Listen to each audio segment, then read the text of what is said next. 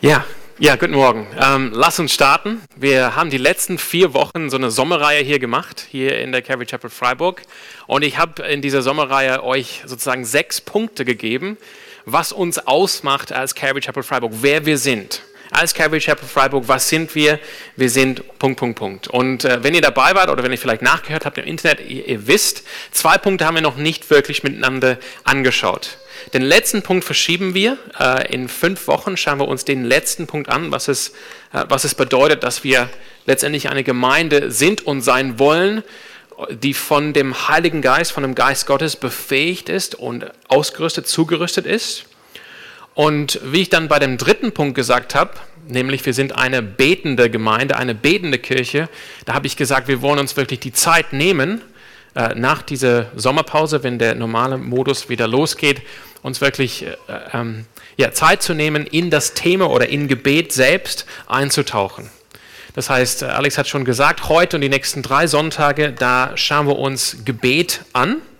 Und ähm, das ist jetzt nicht unbedingt eine Reihe in der Sinne, dass die Predigten aufeinander aufbauen, sondern das sind einfach vielleicht Impulse zum Thema äh, Gebet. Und äh, ja, ich darf äh, diese Reihe starten heute und dann möchte ich zum Anfang einfach beten.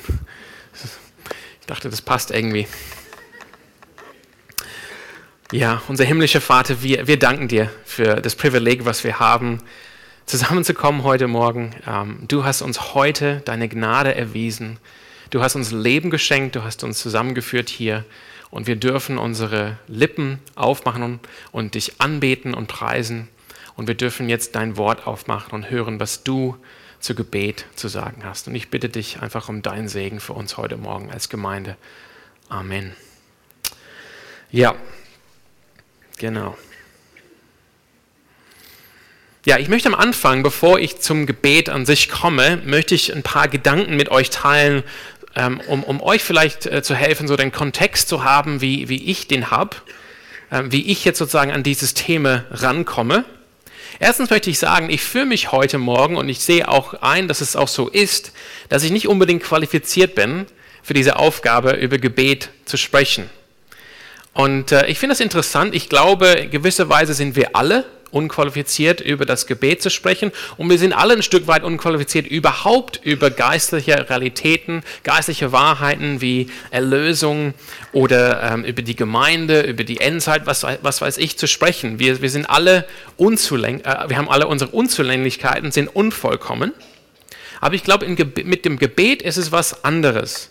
Wenn ich jetzt die, die Frage stellen würde, und ich stelle sie auch mal, ähm, mach mal die Hand in die Höhe, wenn du, wenn du die, der Meinung bist, dass du nicht genug betest. Das habe ich auch erwartet, irgendwie. Ne? Ähm, ich, meine Hand ist auch hier in der, ja, in der Höhe. Und ich glaube, das liegt daran, weil das Gebet, es ist sowohl irgendwas Alltägliches, das ist was, was wir privat machen, zu Hause für uns, was wir vielleicht auch in der Familie machen oder mit einem Partner oder in, einem, in, einem, in einer Kleingruppe oder vielleicht auch im Gebetskreis, auf dem Arbeitsplatz, in der Schule. Aber es ist auch, was wir natürlich im Alltag in der Gemeinde machen, Sonntag für Sonntag. Aber es ist nicht nur was Alltägliches, es ist auch letztendlich, und das wissen wir alle tief drin, das ist eine Begegnung mit dem transzendenten Gott, mit dem lebendigen Gott, mit dem Vater, dem Sohn und dem Heiligen Geist. Und deshalb gibt es dieses Phänomen, finde ich, wo wir, wo wir denken, wir sind eigentlich nicht wirklich qualifiziert, hierüber zu reden, über das Gebet, über diese Begegnung mit dem transzendenten, lebendigen Gott. Das möchte ich auch am Anfang sagen. Ich glaube, uns geht das allen so und mir geht es auf jeden Fall so. Und dennoch ähm, wollen wir natürlich über Gebet sprechen. Wir wollen auch beten. Und wir sollen und müssen, das hat Alex äh, Röhm letzten Sonntag gesagt, sozusagen in der, in der Vorschau für diese Reihe, wir müssen und sollen mehr beten. Wenn ich sage in unserer Sommerreihe, wir sind eine betende Gemeinde, dann, dann sicherlich ist eine Gemeinde, die betet oder eine betende Gemeinde äh, davon geprägt, von diesem Wort von Paulus in seinem Brief an die Thessalonicher, wo er sagt, betet ohne Unterlass. Betet ständig, betet immer. Und eine Gemeinde, eine betende Gemeinde ist eine Gemeinde, wo dieses Wort wirklich ausgelebt wird. In aller Fülle und in aller Schönheit, in aller Freude.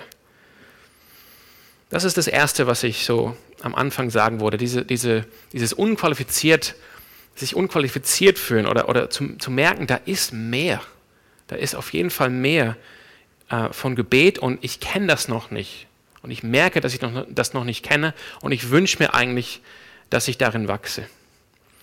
Und äh, das Zweite, das betrifft eher sozusagen die konkrete Situation unserer Gemeinde. Vor ein paar Wochen, ich glaube vor drei Wochen, habe ich darüber äh, gesprochen, was es bedeutet, dass wir letztendlich eine, ich glaube, das wurde so übersetzt, eine sendende Gemeinde sind.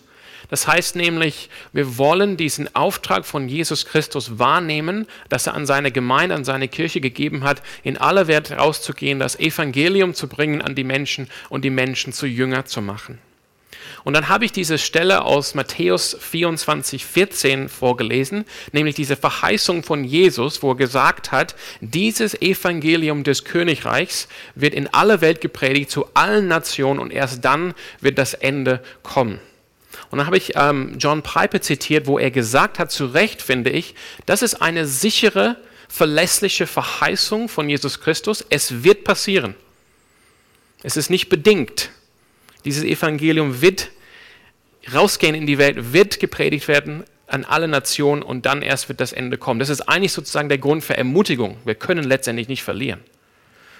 Aber es wird passieren, es ist jetzt nicht bedingt an uns. Das heißt, auch wenn wir nichts dafür tun, wenn wir unseren Auftrag als Gemeinde nicht wahrnehmen, dann wird das nicht verhindern, dass das Evangelium gepredigt wird. Das Evangelium wird trotzdem gepredigt. Nur wir haben nichts davon. Wir sind die Verlierer. Und das ist sozusagen die aktuelle Situation, wo, wo ich bewegt wurde in den letzten Wochen zu sagen, wir müssen mehr beten dass wir, dass wir unseren Teil nicht vermissen. Nicht unseren Teil, weil wir einen großen Namen für uns machen wollen, wie toll wir sind, sondern weil letztendlich das ist, was uns wahre Freude bringt. Wenn unsere Vision, Mission, Verlangen, Wollen, Sehnsucht sozusagen ausgerichtet ist nach der, nach der Sehnsucht, Mission, Vision und so weiter von Gott. Wir wollen das nicht verpassen und deshalb bin ich bewegt, jetzt dafür zu beten, dass Gott uns gebraucht als Gemeinde und natürlich, wir sind eine, eine Gemeinschaft, die aus individuellen Christen besteht, dass, dass er jeden von uns gebraucht in diesem Auftrag, den er für uns hat. Das heißt, ich bin bewegt, mehr zu beten. Aber ich möchte diese Reihe über Gebet ähm, jetzt auch nicht beginnen und auch jetzt nicht so den Rahmen äh, sozusagen geben am Anfang, dass wir uns irgendwie alle so ein schlechtes Gewissen machen sollen dass wir nicht genug beten, dass wir schlecht beten und so weiter. Das, das, und wir irgendwie, wir müssen jetzt, wir müssen mehr beten, sonst gibt es, keine Ahnung, Schläge. Ähm, denn das funktioniert nicht.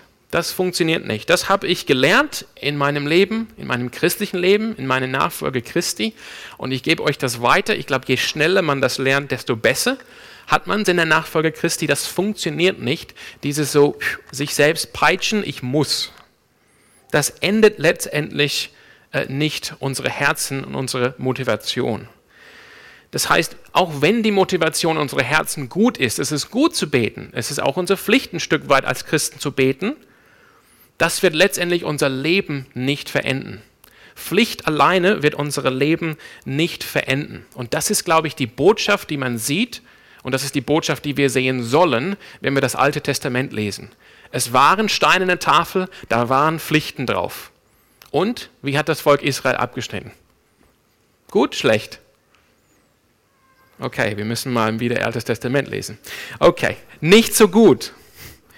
Die Verheißung durch den Propheten Jeremias und ihr seid, vor allem Jeremias, sagt Gott, ich werde euch, ich werde einen neuen Bund mit euch schließen. Ich werde nicht mehr mein Gesetz auf Steinen Tafel schreiben, sondern ich werde mein Gesetz auf euren Herzen schreiben. Oder, oder die Jahreslosung, glaube ich, war das letztes Jahr von, aus Hesekiel, wo es heißt, ich werde euch ein neues Herz geben. Ich werde euren, euch euren steinernen Herz wegnehmen und euch ein Herz des Fleisches geben. Das werde, und ich werde euch meinen Geist geben. So heißt es, glaube ich, Ezekiel 36. Das heißt, wenn wir innerlich verändert werden, wenn unsere Herzen verändert werden durch den Heiligen Geist, das bringt uns zur Lebensveränderung. Unsere, ähm, Augustinus hat es mal so gesagt, wir haben alle als Menschen unsere Lieben, also im Mehrzahl. Und die Veränderung, Die Transformation durch den Heiligen Geist geht darum, dass diese Lieben sozusagen in die richtige Reihenfolge gebracht werden. Vor allem, dass jetzt nicht mehr an erster Stelle die Liebe zu uns selbst steht, sondern die Liebe zu Gott. Das ist sozusagen die Arbeit des Heiligen Geistes, dass unsere Lieben, die alle in sich und an sich in Ordnung sind, sie müssen allerdings in die richtigen Reihenfolge kommen, damit sie nicht sozusagen krank werden, damit wir letztendlich aufblühen zu den Menschen, für die wir geschaffen worden sind. Das heißt, in gewisser Weise ist es eigentlich egal, wie viele praktische Tipps wir uns da reinhauen, wie wir besser beten können, wenn unsere Herzen nicht verändert werden, um Gott mehr zu lieben. Es ist recht egal eigentlich, wie viele praktische Tipps wir uns da reinhauen, wenn unsere Herzen nicht verändert werden, um Gott mehr zu lieben. Denn die praktischen Tipps, die, die, die sind vielleicht nützlich für ein, zwei Wochen, wenn man richtig starken Willen hat, vielleicht ein bisschen länger, aber letztendlich können sie uns nicht verändern.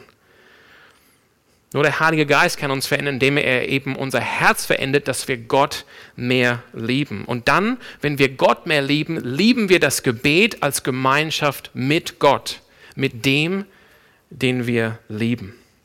Und da möchte ich heute den Fokus und den Start setzen für, für diese Reihe Gebet. Ich möchte, das ist ein bisschen so in gewisser Weise das Fundament und die, die, die Punkte, die ich heute habe, drei Punkte ungefähr, das ist in gewisser Weise ein Weg, ähm, ein Pfad, ähm, wo, wo wir aufeinander, wo, wo die aufeinander aufbauen, ähm, um uns mehr sozusagen ähm, zu ziehen in Richtung Gott, Verlangen nach Gott. Wir werden das Verlangen nach Gebet haben. Wir haben jetzt alle gesagt, wir beten nicht genug, oder die meisten. Ich habe jetzt nicht die, die ein, zwei Heiligen habe ich jetzt nicht verpasst. Ihr habt die Hände nicht hochgehalten. Ähm, wir sagen alle irgendwie, wir, wollen, wir beten nicht genug. Ich vermute, wir würden irgendwie sagen, ja, ich will eigentlich mehr beten. Ich will auch fit werden. Ja. Aber ich muss da, da, dafür was tun.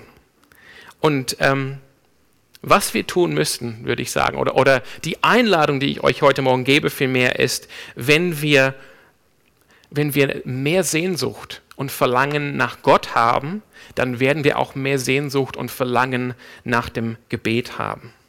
Und wir werden dann im Gebet wachsen, als wir dann diese Beziehung, diese Intimität leben, die wir mit Gott haben. Und das ist natürlich der dreieinige Gott, der Vater, zu dem wir letztendlich häufig beten. Ich glaube, über 80 Prozent vom Gebet im Neuen Testament ist an den Vater gerichtet, im Namen des Sohnes Jesus Christus, der diese Beziehung, diese Gemeinschaft zu Gott wiederhergestellt hat, erneuert hat. Er hat den Weg freigemacht, dass wir vor Gott treten können. Und natürlich auch durch den Geist Gottes, der jetzt in uns wohnt. Und wie es heißt in Epheser 2,18, er gibt uns den Zugang zu Gott.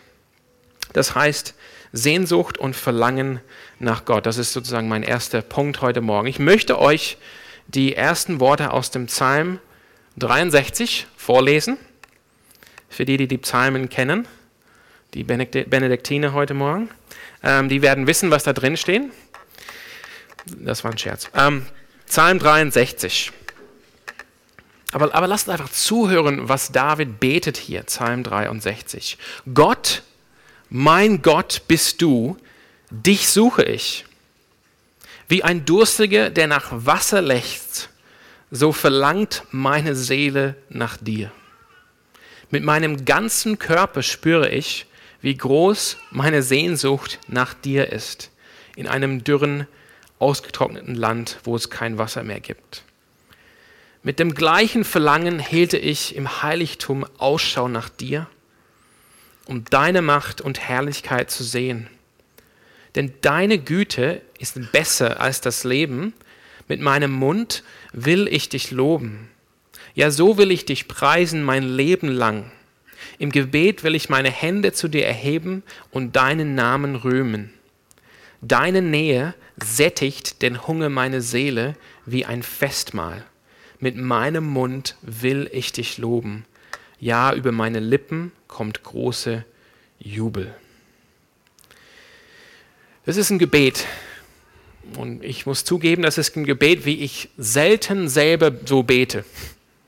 Ich weiß nicht, wie es euch äh, dabei geht.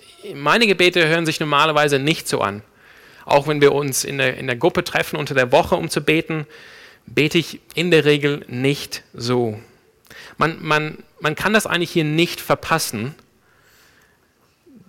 Davids Sehnsucht nach Gott selbst. Nicht unbedingt danach, dass Gott irgendwas macht für ihn oder tut oder da für ihn ist, sondern einfach die, es ist die reine Sehnsucht nach Gott selbst. Man spürt seine Liebe für Gott.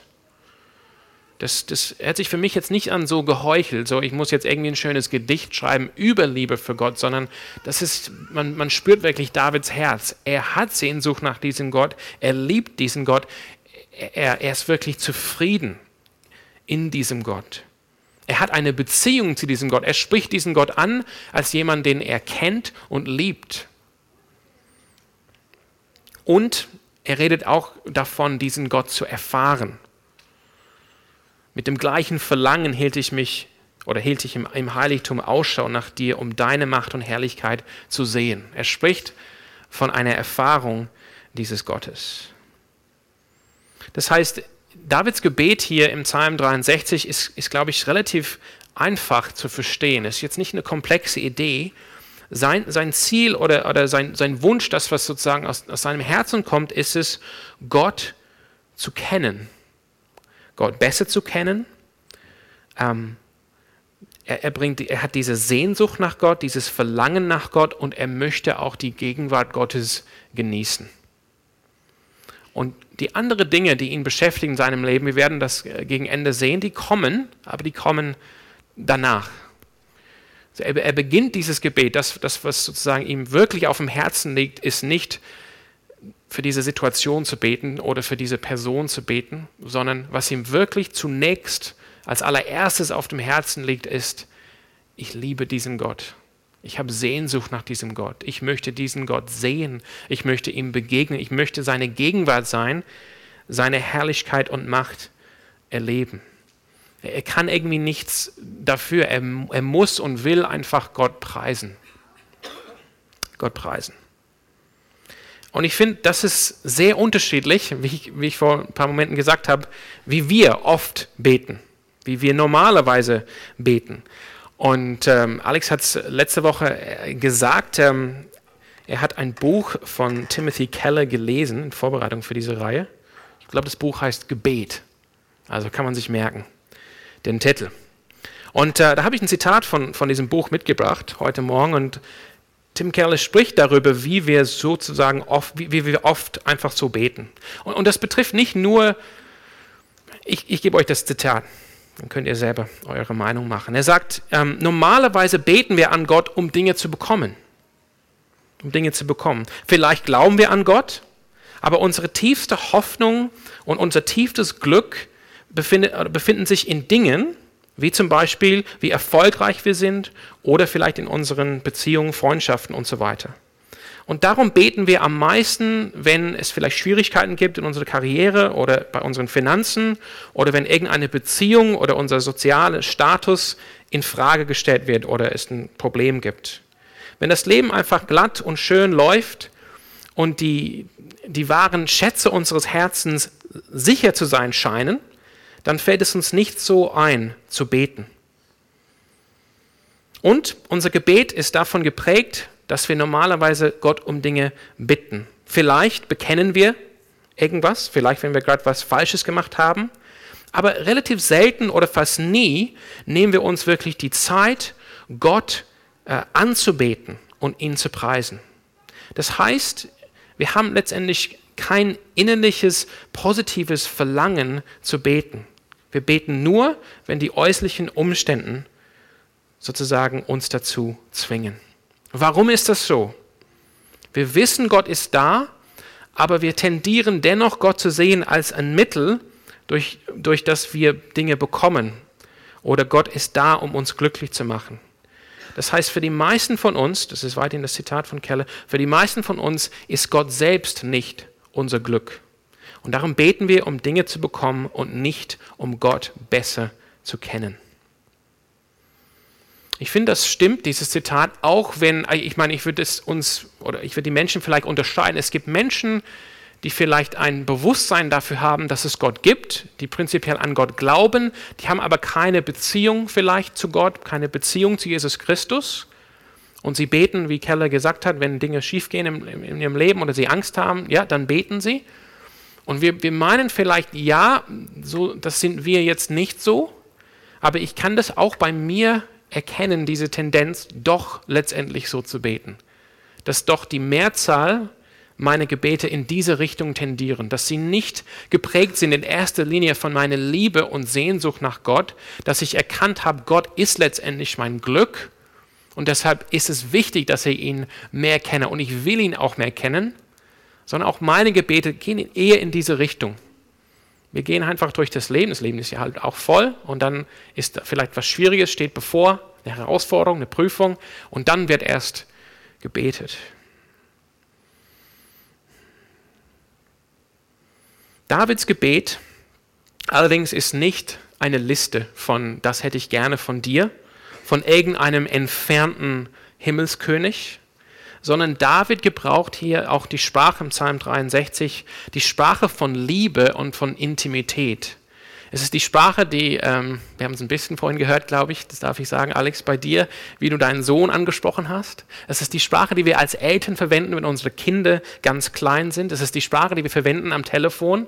Ich weiß nicht, wie man es heutzutage macht, ich bin nicht, nicht mehr jugendlich, aber wenn man so zum ersten Mal sich verliebt als Teenager. Es ist diese Sprache der, der Liebe, ist ein bisschen peinlich, wenn einem dabei zugehört wird. Ne? Diese Sprache, das ist die Sprache, die Gott, die, die David hier gebraucht in diesem Psalm, in diesem Gebet. Es ist die Sprache von Beziehung und darum auch die Sprache für und von Gebet. Denn David spricht mit einer Person. Er richtet nicht eine Liste von Bitten, wie gesagt, an irgendeinen entfernten König, sondern er spricht mit einer Person. Wir werden nur mehr beten, wenn wir auch das Verlangen haben, mehr zu beten. Nicht wir uns peitschen oder irgendwie praktische Tipps reinhauen, das hilft vielleicht mal, aber erst wenn das Fundament gelegt ist, nämlich wenn wir erkennen, wir wollen auch, wir haben das Verlangen, mehr zu beten. Und wir werden dieses Verlangen nach dem Gebet nur haben, wenn wir mehr Verlangen, mehr Sehnsucht nach Gott haben. Ein Gebet, wie David hier betet, das ist sozusagen die, die natürliche Antwort gewisserweise auf dieses Verlangen nach Gott. Es ist die natürliche Antwort darauf. Er, weil er ein Verlangen nach Gott hat und weil er Gott kennt und doch mehr kennen will, dann ist es das Natürlichste der Welt, dass er betet, dass er zu Gott geht und mit Gott spricht. Und wir können das, uns wird da geholfen, das zu verstehen, wenn wir das vergleichen mit menschlichen Beziehungen. Denn menschliche Beziehungen sind letztendlich ein, ein, Spiegel, sind nicht perfekt, man kann das nicht immer eins zu eins übertragen, aber menschliche Beziehungen sind letztendlich ein Spiegel für Beziehungen mit Gott und auch innerhalb der Dreieinigkeit wenn es, äh, wenn es Menschen gibt in unserem Leben, die wir nicht kennen, und wo ich sage, um das, die Sprache vom Psalm 63 beizubehalten, wo wir jetzt nicht unbedingt ein Verlangen nach diesen Personen haben, dann haben wir entweder keine Kommunikation, wir haben einfach keine Beziehung, oder unsere, unsere Kommunikation ähm, bezieht sich darauf, dass wir wollen, dass sie Dinge für uns tun. Zum Beispiel, ich gehe auf das Amt. Ich kenne den Beamten nicht. Natürlich kenne ich den Beamten nicht. Ähm, das ist einfach ein Beamter. Und da geht es jetzt nicht darum, dass ich irgendwie Verlangen habe, mit diesen Beamten zu sprechen. Also ich weiß nicht, wie es euch geht, aber mir ist es nicht so, sondern ich möchte, dass diese Beamte für mich was tut. Und entsprechend ist auch die Sprache in die Kommunikation. Vielleicht muss ich so ein Blatt abgeben oder was weiß ich. Ähnlich ist es auch äh, im Supermarkt. Wenn ich was suche, dann spreche ich einen Mitarbeiter an und ich habe jetzt nicht unbedingt Sehnsucht, mit dieser Person zu sprechen oder die Person besser kennenzulernen, sondern ich suche Wirsing bei dem Gemüse. Es ist schwierig, Wirsing zu finden, deshalb muss man häufig mit den Mitarbeitern sprechen. Ne?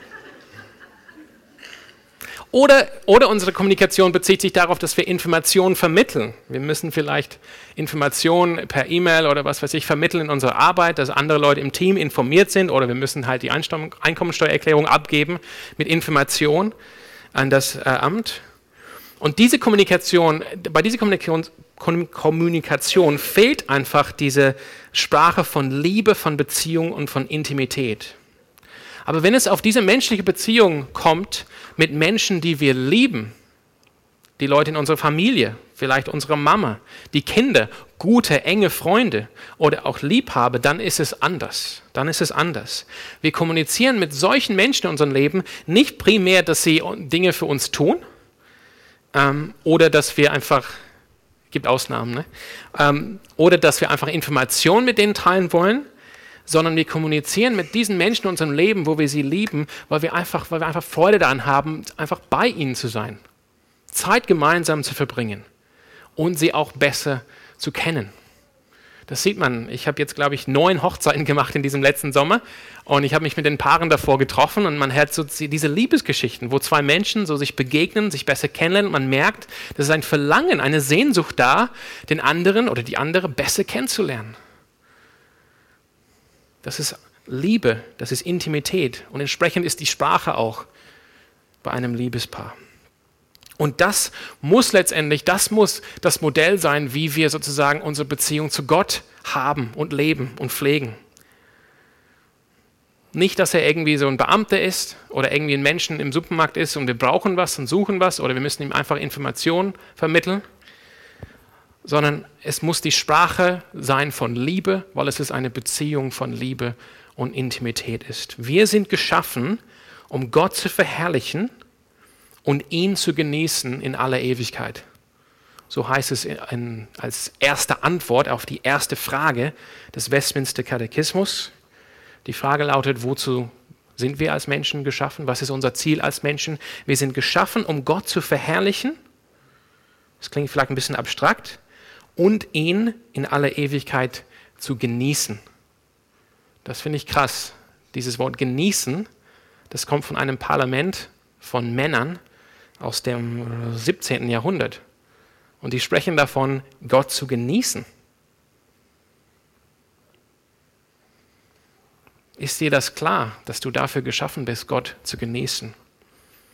Und um, um das zu sprengen ein bisschen, äh, mein Wunsch ist es, dass wir das so bald wie möglich er, er, erkennen. Letztendlich sind diese beiden Dinge das Gleiche. Je mehr wir Gott genießen, desto mehr verherrlichen wir ihn.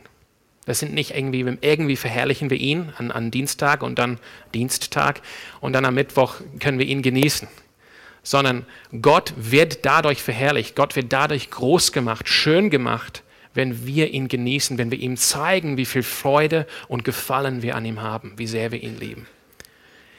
Also das ist eigentlich eine gute Nachricht. Wir sind geschaffen, um Gott zu genießen. Und die gute Nachricht ist, dass Gott auch diese Beziehung mit uns wünscht. Er wünscht sich Beziehung mit dir, auch heute Morgen. Es ist nicht so, dass Gott, wie, gesagt, fern ist und du musst dich irgendwie hocharbeiten, um eine Beziehung mit ihm zu haben, sondern Gott möchte diese Beziehung und er ist uns nahegekommen. Das Bild aus dem Neuen Testament, ähm, was uns gegeben wird, um diese Beziehung zu beschreiben, ist die von Kindern. Wir sind wir kennen das alle, Johannes 1, wir sind Kinder Gottes. Alle, die wir Christus aufgenommen haben, haben wir das Anrecht bekommen, dass wir Kinder Gottes genannt werden dürfen. Jesus Christus ist der Sohn Gottes, Kraft seiner Natur, zweite Person der Dreieinigkeit, ewiger Sohn Gottes. Und wenn wir vereint werden mit Jesus Christus im Glauben und durch die Taufe, dann werden wir zu Söhne und Töchter Gottes aus der Gnade. Wir sind hinein adoptiert in die Familie Gottes. Ich möchte euch dazu zwei Stellen vorgelesen aus dem, ähm, aus dem Brief an die Galater, Galater 4, die Verse 4 bis 7 und dann aus dem Römerbrief Kapitel 8. Galater 4. Doch als die Zeit dafür gekommen war, sandte Gott seinen Sohn. Gott hat den ersten Schritt gemacht. Gott hat sich auf den Weg gemacht, uns zu suchen, zu uns zu kommen, Beziehungen mit uns zu leben. Er wurde als Mensch von einer Frau geboren und war dem Gesetz unterstellt. Auf diese Weise wollte Gott die freikaufen, die dem, die dem Gesetz unterstanden. Wir sollten in alle Rechte von Söhnen und Töchtern Gottes eingesetzt werden. Weil ihr nun also Söhne und Töchter seid, hat Gott den Geist seines Sohnes in eure Herzen gesandt, den Geist, der in uns betet und aber Vater ruft. Daran zeigt sich, dass du kein Sklave mehr bist, sondern ein Sohn oder eine Tochter. Wenn du aber ein Sohn bist, bist du auch ein Erbe. Gott selbst hat dich dazu bestimmt. Und Römer 8 ab Vers 14. Alle, die sich von Gottes Geist leiten lassen, sind seine Söhne und Töchter. Denn der Geist, den ihr empfangen habt, macht euch nicht zu Sklaven, so dass ihr von neuem in Angst und Furcht leben müsstet. Er hat euch zu Söhnen und Töchtern gemacht und durch ihn rufen wir, wenn wir beten, aber Vater. Ja, der Geist selbst bezeugt es uns in unserem Innersten, dass wir Gottes Kinder sind. Wenn wir aber Kinder sind, sind wir auch Erben, Erben Gottes und Miterben mit Christus. Wir haben den Geist Gottes in uns. Gott hat sozusagen Römer 5 seinen Heiligen Geist in unsere Herzen ausgegossen. Und durch diesen Heiligen Geist in uns, der unsere Herzen verändert, durch dieser, dieser Geist in uns ruft sozusagen mit und für uns, aber, Vater, aber. Das ist nicht die Band aus Schweden. Sorry, ich wollte euch einfach wiederholen. Das ist sozusagen diese, genau, das ist diese, ich glaube, man sagt das auf Deutsch, eine Kosesprache, kann man sagen. Was man nicht, nicht unbedingt von der Bühne sagt oder in der Uni sagt, sondern weil das ein bisschen peinlich ist. Ne? Das ist diese intime Beziehungsliebesprache, dass wir zu, zu dem ewigen, allmächtigen Gott Papa sagen können. Das ist sozusagen auch hier sozusagen ein, ein, ein, ein Unterricht, wie wir beten. Papa, wir dürfen zu unserem Vater im Himmel, Vater im Himmel, Papa sagen. Wir sind Gottes Kinder. Der Geist Gottes sozusagen versichert uns, dass Gott uns liebt. Und der Geist befähigt uns, dass wir sozusagen in die Gegenwart des Vaters treten dürfen und Gott ansprechen dürfen mit dieser Liebessprache, aber Vater. Und das habe ich schon öfters mal hier gesagt. Dadurch, dass wir Gottes Kinder sind, dürfen wir neben, das, man kann sich das so vorstellen, Gott der Vater ist hier und ich stelle mich hier neben Jesus Christus, dem Sohn. Und so wie in aller Ewigkeit Jesus mit dieser Liebessprache seinen Vater angesprochen hat, aber so darf ich das auch, so darfst du das auch, weil du auch jetzt Sohn oder Tochter Gottes bist. Das heißt, wir, wir, wir wachsen in unsere Sehnsucht nach diesem Gott, und auch in unsere Sehnsucht nach dem Gebet, indem wir diese Beziehung mit Gott leben, indem wir Beziehung mit ihm leben, indem wir ihn kennen und auch besser kennen. Ich möchte nochmal ähm, auf, auf menschliche Beziehungen kommen als, als, als Bild, um uns zu helfen, das zu verstehen. Wenn wir jemanden begegnen, dann sind wir meistens, dann ist es meistens so, dass wir sie nicht sofort lieben diese Liebe auf den ersten Blick setze ich einfach beiseite. Das ist ein bisschen, glaube ich, eher Verblendung als jetzt wahre Liebe. Aber wenn wir sozusagen diese Beziehung, wenn wir, wenn wir sozusagen in Beziehung leben, das meine ich jetzt nicht, man muss jetzt mit der Person zusammenkommen. Ich meine einfach, indem wir interagieren, haben wir eine Beziehung zu dieser Person. Wir lernen jemanden kennen, wir lieben sie noch nicht. Aber dann, indem wir weiter sozusagen durch das Leben gemeinsam gehen mit dieser Person, in diese Beziehung, die wir haben, ähm, wir, wir lernen sie besser kennen und, und je mehr wir sie kennenlernen, äh, desto mehr wächst unsere Liebe für diese Person. Das ist letztendlich die Geschichte von, äh, oder die, äh, sorry, das, das Modell, das Paradigma für die meisten Liebesgeschichten. Man lernt jemanden kennen, die Person ist erstmal eine fremde Person, interessant und erst wenn man sozusagen in Beziehung gemeinsam lebt, lernt man die Person viel besser kennen und, und entwickelt sich auch dann diese Liebe, diese Sehnsucht nach dieser Person. Und Gott ist immer, sorry, wie soll ich das jetzt auf Deutsch sagen? Also es ist immer richtig, eine Sehnsucht nach Gott zu haben. Gott ist es wert, dass wir sehnsüchtig nach ihm sind, dass wir ein Verlangen nach ihm haben. Er ist das ultimative Gute. Er ist das Schönste, das Beste, was es überhaupt gibt. Und deshalb möchte ich euch das ans Herz legen. Wenn du sagst, ja, ich habe meine Hand gestreckt, ich möchte eigentlich mehr beten, dann musst du darauf einlassen. Du hast diesen Geist Gottes in dir.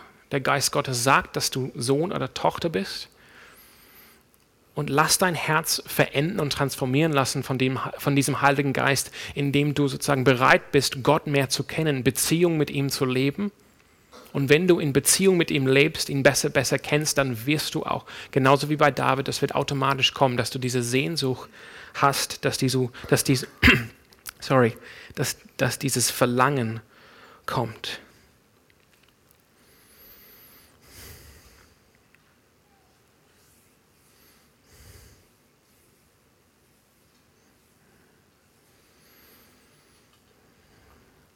Und das bringt mir zu, dem, äh, zu meinem dritten Punkt für heute Morgen.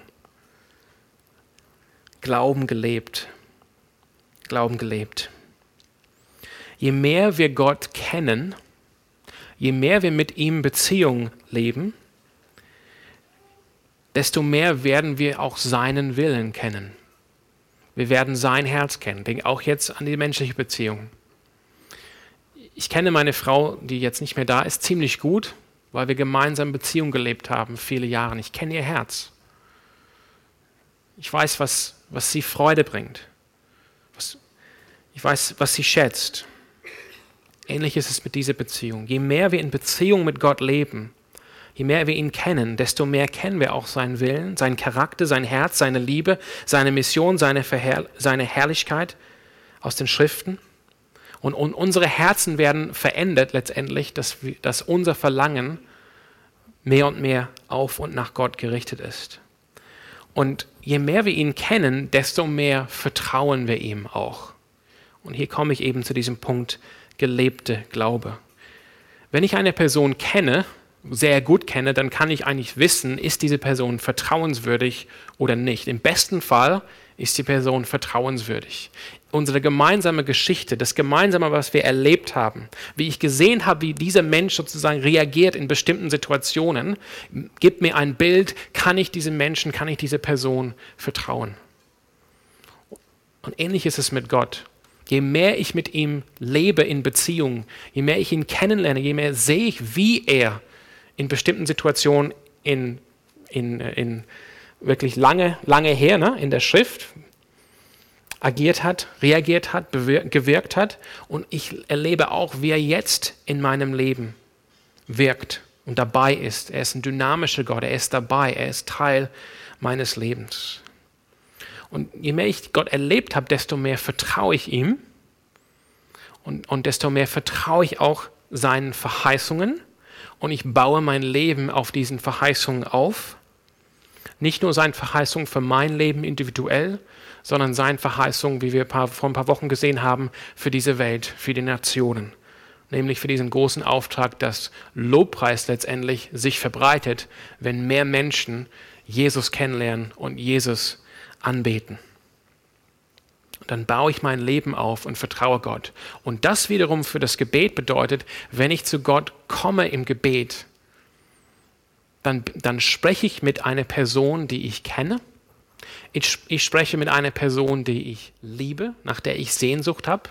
Das heißt, ich komme gerne zu Gott, ich komme häufig zu ihm, ich verbringe gerne Zeit mit ihm und weil ich ihn kennengelernt habe und erlebt habe und gesehen habe, sowohl aus der Schrift, wie er war in vergangenen Zeiten, als auch durch Jesus Christus, letztendlich die vollkommenste Offenbarung Gottes, als auch jetzt in meinem Leben. Ich, ich, ich, ich habe dieses Bild gemacht, Gott ist vertrauenswürdig. Und wenn ich dann zu ihm im Gebet komme, dann ist sozusagen, lebt mein Gebet auch davon, dass ich Gott vertraue. Ich möchte jetzt ähm, zum Schluss noch die letzten Verse aus Psalm 63 lesen die Verse im Deutschen 10 bis 12. David war ein König und er hatte Feinde, Menschen, die versucht haben, ihn umzubringen und das Königreich von ihm wegzunehmen. So muss man diese Verse verstehen. Dort heißt es, Psalm 63, wir hatten den Anfang am Anfang gelesen, ne? hier sind die letzten Verse. Ich habe gesagt, zunächst ging es David darum, Sehnsucht nach Gott. Und jetzt, sozusagen, die, die Situation, die kommt dann später. Und das kommt jetzt hier in diesen zwei, drei Versen. Meine Feinde spricht David jetzt zu Gott, wollen mir Böses und trachten mir nach dem Leben. Im tiefsten Totenreich werden sie noch enden. Dem tödlichen Schwert werden sie ausgeliefert, den Schakalen werden sie zur Beute. Doch der König, das ist David selbst, wird sich freuen, weil Gott zu ihm hält. Glücklich schätzen kann sich jeder, der sich bei einem Eid auf Gott beruft. Der Mund der Lügner aber wird gestopft. Ich weiß, da ist ziemlich viel Zeug darin, das man irgendwie auspacken müsste, um das so richtig zu verstehen in dem Kontext. Ich will euch das nur klar machen. David kennt Gott und deshalb weiß er, Gott ist treu und deshalb kann er sich als König freien, äh, freuen, sorry, weil er weiß, Gott hält zu mir. Gott hält zu mir. Und das kommt eben aus der Beziehung. Deshalb kann er davon ausgehen, das Problem, was ich habe mit den Feinden, Gott wird sich darum kümmern. Ich kenne diesen Gott. Ich wandle mit diesem, mit diesem Gott so auf meinem Lebensweg. Ich vertraue ihm. Ich liebe ihn, er liebt mich. Und deshalb kann ich vertrauen, dass er das im Griff hat und ich kann mich freuen, dass Gott zu mir hält. Das ist letztendlich gelebte Glaube, Vertrauen in die Verheißung Gottes. Ich möchte jetzt abschließen und ich glaube, ich lade die Lobpreise wieder ein, auf die Bühne zu kommen. Ich habe hier ein Zitat als Abschluss von äh, Richard Niebuhr. Das war der Bruder von Reinhold Niebuhr. Mhm. Mhm. Das waren bedeutende deutsch-amerikanische äh, Theologen des vergangenen Jahrhunderts. Und ich finde es nur sehr cool, was äh, Richard Niebuhr hier sagt. Er sagt, und das beziehe ich jetzt einfach auf unsere Gemeinde, auf dich und auf das Gebet. Er sagt hier, die, die größten Revolutionen in der Geschichte des Christentums sind nicht dadurch gekommen, dass etwas entdeckt wurde, was zuvor nicht bekannt war.